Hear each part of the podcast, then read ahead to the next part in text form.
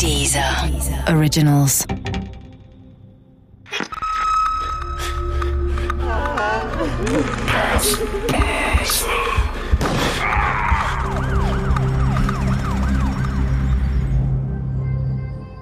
Todesfall Rudolf Rupp Teil 2 die Familie Rupp galt gemeinhin in der Nachbarschaft als asozial, muss man schon sagen. Das war eine sehr laute, sehr verstrittene Familie.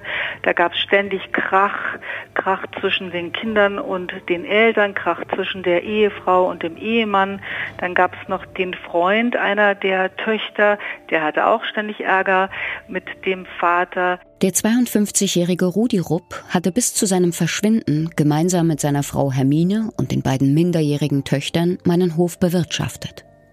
Er war noch ein richtiger Bauer und kein Stadtflüchtling wie ich. Zum Hof gehörten damals noch jede Menge Ländereien, die ich nicht mitgekauft hatte. Vielleicht waren sie schon früher veräußert worden. Am 12. Oktober 2001 fuhr Rudi Rupp nach der Arbeit mit seinem Mercedes 230e zu seiner Stammkneipe, dem Vereinslokal des BSV Neuburg. Das machte er oft. Und bei einem Bier blieb es dann zumeist nicht. Rupp hatte wohl auch für bayerische Verhältnisse mehr Durst als andere. Mit steigendem Alkoholgenuss stieg auch sein Aggressionspegel. Am Stammtisch wollte sich kaum einer mit ihm unterhalten, weil es dabei meist zum Streit mit ihm kam. Davon abgesehen trug er nach der Arbeit noch immer seine Latzhose und die Gummistiefel, mit denen er ansonsten im Schweinestall herumstapfte. Auch das mag ein Grund dafür sein, dass man seine Nähe im Vereinslokal mied. Auch am Abend des 12. Oktober 2001 saß er etwas abseits alleine an einem Tisch, kippte acht große Bier, rauchte eine Schachtel Zigaretten und schimpfte halblaut über seine faulen Weiber zu Hause. Es war in Heinrichsheim kein großes Geheimnis, dass Rudi Rupp ein patriarchalischer Despot war, der auf seinem Hof keine Widerworte zuließ.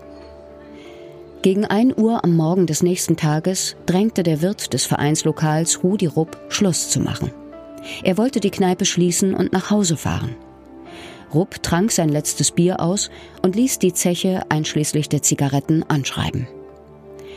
Die Einladung des Wirtes, angesichts von Rupps Alkoholkonsum bei ihm mitzufahren, lehnte der Bauer brüsk ab. Mit rund 2,5 Promille im Blut stieg er in seinen Mercedes und fuhr los. In der Ausfahrt des Parkplatzes stieß er fast gegen einen Blumenkübel.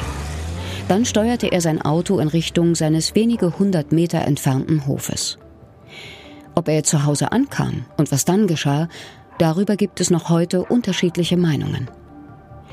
Beim Lesen der ersten Artikel über Rudi Rupps Verschwinden bildete sich Schweiß auf meiner Stirn.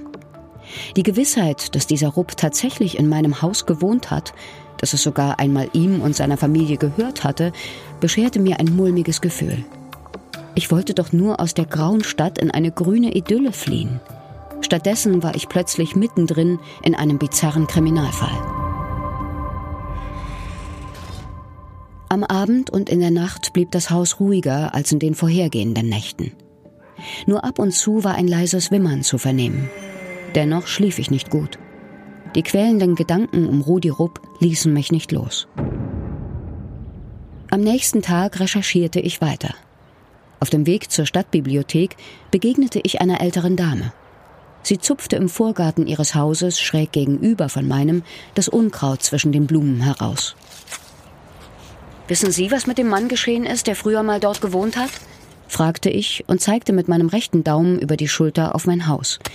Der Herr Rudi Rupp. Die ältere Dame kniff die Augen zusammen und musterte mich kritisch. Den Rudi haben Sie an seine Hunde verfüttert, sagte sie dann nach einer Pause. Wer? fragte ich erschrocken. Die Dame zuckte mit den Schultern und widmete sich wieder ihrem Unkraut. Das Gespräch war damit beendet. Das war klar. In der Stadtbibliothek arbeitete ich mich weiter in den Todesfall Rudolf Rupp ein. Doch die Worte der älteren Dame gingen mir nicht mehr aus dem Kopf.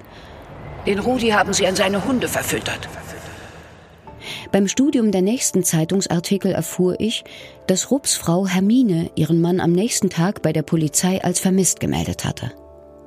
Die 15 und 16 Jahre alten Töchter erzählten in der Nachbarschaft, dass ihr Vater nach seinem Kneipenbesuch am Vorabend nicht nach Hause gekommen wäre. Nach der vermissten Anzeige bei der Polizei machte sich Hermine Rupp mit einer ihrer Töchter auf den Weg zum Vereinslokal des BSV Neuburg. Sie fragte nach möglichen Schulden ihres Mannes und zahlte die offene Zeche vom Vorabend. Die Polizei nahm gleich am nächsten Tag ihre Ermittlungen auf. Eine große Suchaktion nach Rupp und seinem Mercedes 230e wurde gestartet. Doch der Bauer blieb wie vom Erdboden verschluckt. Monate und Jahre vergingen, in denen die Gerüchteküche brodelte. Manche gingen davon aus, dass er einfach abgehauen war, weil er seiner Familie überdrüssig war. Es gab nicht viele, die ihn wirklich vermissten. Dafür hatte er sich durch sein schroffes Verhalten zu wenige Freunde und zu viele Feinde gemacht. Über zwei Jahre vergingen, in denen die polizeilichen Ermittlungen ins Leere liefen. Doch dann lenkten die Beamten ihre Bemühungen in eine neue Richtung. Plötzlich gerieten Ehefrau Hermine, die beiden minderjährigen Töchter und der Freund der älteren von beiden in den Fokus der Ermittler. Ausschlaggebend dafür waren Berichte und Erzählungen von Nachbarn und Bekannten der Familie. Demnach wäre es vermehrt zu Streitereien innerhalb der Familie gekommen. Rudi Rupp hätte mit seinem Schwiegersohn ins B nicht können und den Lebenswandel seiner Töchter nicht akzeptieren wollen. Die Münchner Rechtsanwältin Regina Rick vertrat später die Töchter von Rudolf Rupp. Auch sie habe ich kontaktiert, um mehr über den Vorbesitzer meines Hofes in Erfahrung zu bringen. Frau Rick weiß, wie die Gerüchte um die Streitereien im Haus Rupp in die Welt gesetzt wurden. Nach dem Verschwinden von dem Herrn Rupp wurde ja zunächst nach ihm gesucht. Es wurde als Vermisstenfall behandelt, er wurde nicht gefunden.